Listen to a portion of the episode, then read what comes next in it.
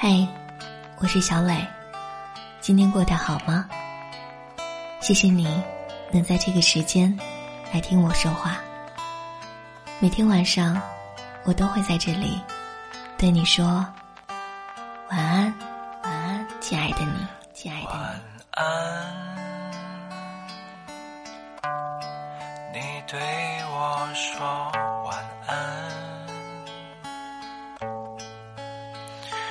全世界只剩下我一个。我的秘密不多，你的名字是唯一的秘密。只要记住你的名字，不管你在世界的哪个地方，我一定会去见你。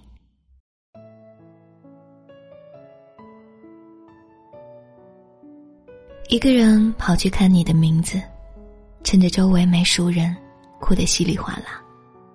去之前，朋友百般劝我三思再看，一不小心会被撂倒的。来之前，我说我不信他能催泪，结果出电影院时，我的妆花了。相信每个人看过这部电影，都会心生羡慕和向往。看着别人的故事，折射的都是自己的过往。那些说了再见却不见的思念，包裹了几道防线，却还是渗透出来。女主角三叶和男主角龙偶然的交换了身体后，经历了很多尴尬的际遇，爱上了对方。龙为了寻找那个梦里的女孩，努力的把自己看见的小镇景象画在纸上，不远万里去找寻。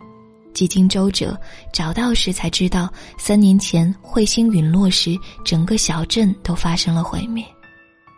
三年前彗星陨落的前一天，三叶去东京找他，把戴在头上的结送给了龙，并大声喊出自己的名字。龙通过戴在手上的时间结，时间交替回到过去，拯救了整个小镇。在他们即将错开的时候，在手上写下了各自的名字。当三叶跑着颠倒时，醒来发现手上写的并不是名字，而是“我喜欢你”。春去秋来，几年过去了，龙说已经记不起自己五年前为什么那么关心细手镇的遭遇，却依旧忘不了三叶，却又想不起来，在电车相遇的那一秒，命运促使他们下了车。可是人来人往遇见时，却没有相认的勇气。直到龙四肢紧张的喊出：“我在哪里见过你吗？”三叶泪流满面，我也是。三叶和龙真正的初遇，就是久别的重逢，让观众揪着的心刚一放下，又触动了最柔软的部分。我们一生都是在寻找一个人，他是重要的人，不能忘记的人。不想忘记的人，总有一个名字是我们喜怒哀乐的开关，总有一个人是别人都不可以的理由。明明电影里的故事跟我们八竿子打不着，可是每一个镜头落下，都会泛起久久不能平静的涟漪，心里拐了十八个弯子，却还是想到藏在心底另一个人的名字。所有的重逢都是命运的安排。苦苦追寻一个未曾见过的初遇，则是对命运的反抗。电影落幕的那一刻，多想睁开眼睛，看见你站在面前，拿着纸巾擦干我的眼泪，说一句：“对不起，我来晚了。”就像电影里的主角龙和三叶，穿过交错的时空，越过几重山水，是奇妙的初遇，更是久违的重逢。世界所有的初遇都令人怦然心动，但是久别的重逢却更加的动人心魄，刻骨铭心。不说一句再见的不见，才最绝望；害怕再见面时的尴尬，更害怕从此再也不见。见面时的哑口无言，可是看不见时，心里、眼里，全是你的名字。纵使隔着山海几重的阻挠。当我听到你的名字，依然怦然心动。未来的路再也不会有交叉的。可是我依然在远方打探你的消息。时隔多年，时间残忍的隔断了过去的痕迹，你的名字像是刻在心里的烙印，日夜无法抹去，岁月不可摧毁。记不起过去，看不清现在，依旧还在千方百计的为了未来的一丝可能性付出一百分的努力。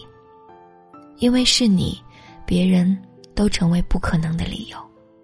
因为你的名字掌控着我喜怒哀乐的开关，想要去见你，从来不怕路途遥远、山穷水尽，不远万里，全世界也要给你让路。假如有一天相遇在街头，一定要大声的喊出对方的名字，毫不犹豫响彻天空，一口气喊出这些年重重叠叠摸不着的思念。我拒绝青春该有的浪漫和邂逅，只为了一个心里的名字保留着最初的美好。如果不曾遇见你，我肯定也早已融化在爱情的蜜汁里，比翼双飞。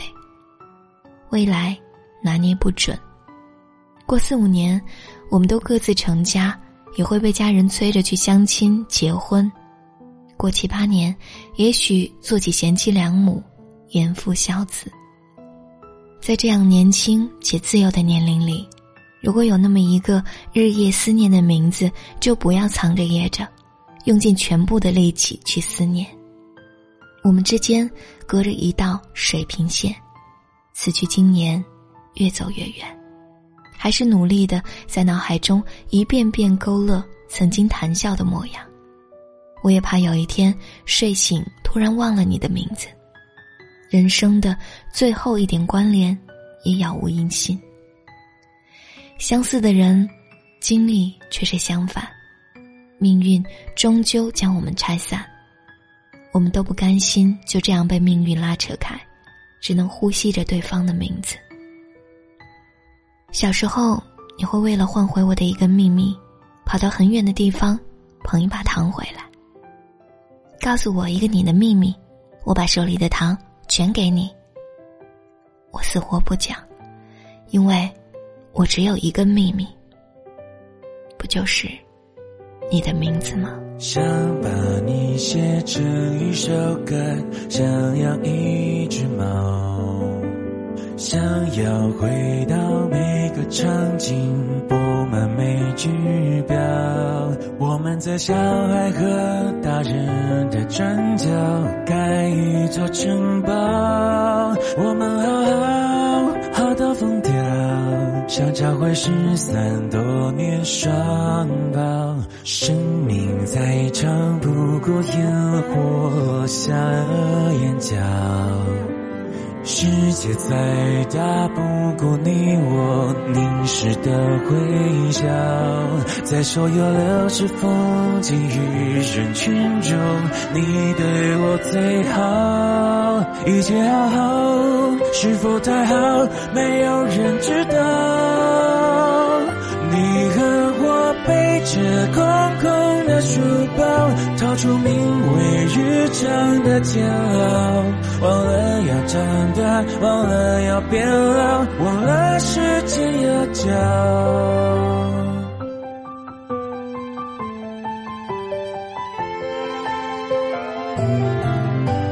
最安静的时刻，回忆总是最喧嚣。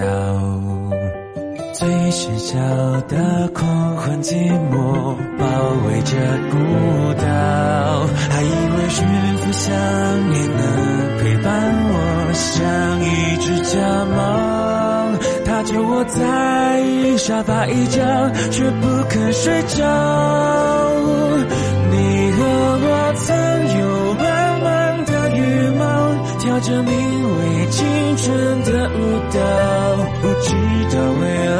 不知道烦恼，不知那些日子会是那